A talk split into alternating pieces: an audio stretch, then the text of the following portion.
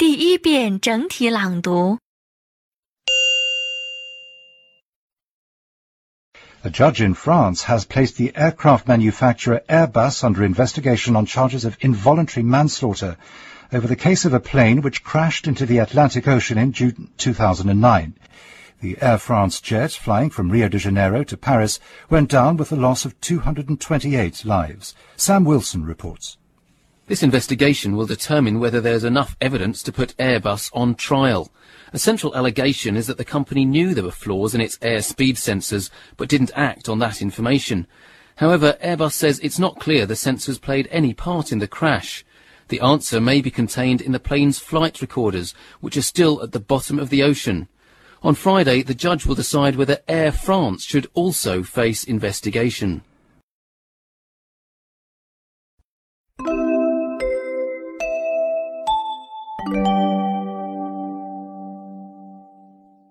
二遍分解式朗读。 A judge in France has placed the aircraft manufacturer Airbus under investigation on charges of involuntary manslaughter.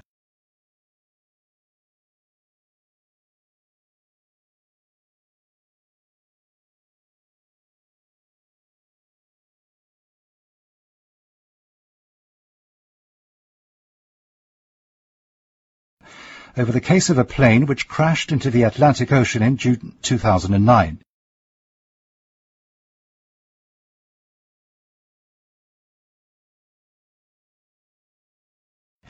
The Air France jet flying from Rio de Janeiro to Paris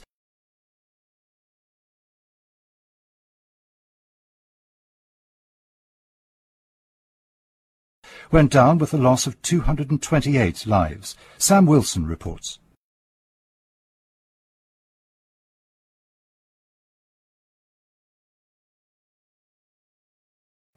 This investigation will determine whether there's enough evidence to put Airbus on trial.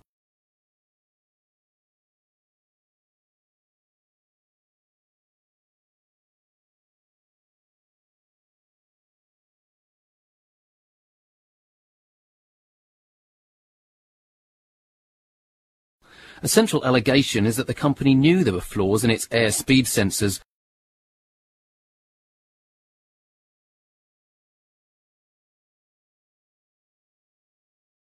but didn't act on that information.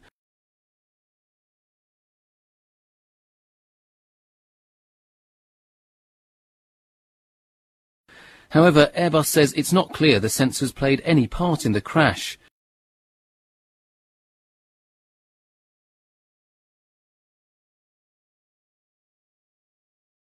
The answer may be contained in the plane's flight recorders,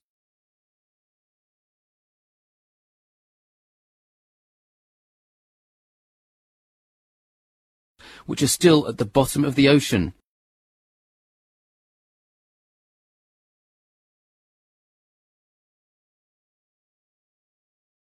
On Friday, the judge will decide whether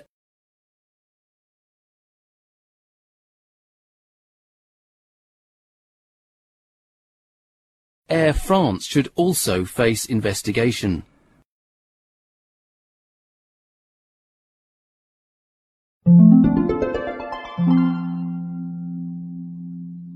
第三遍整体朗读。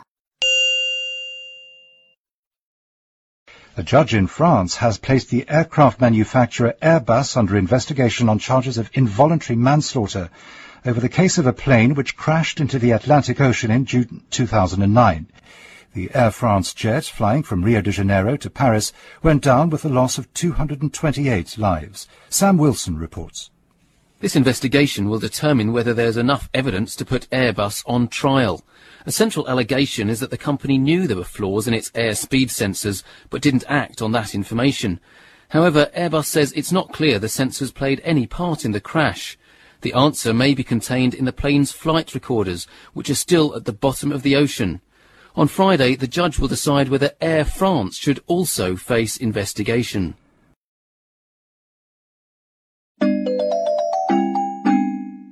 听写录音播放完毕，请用两分钟的时间将刚才听写出来的内容检查核对一遍。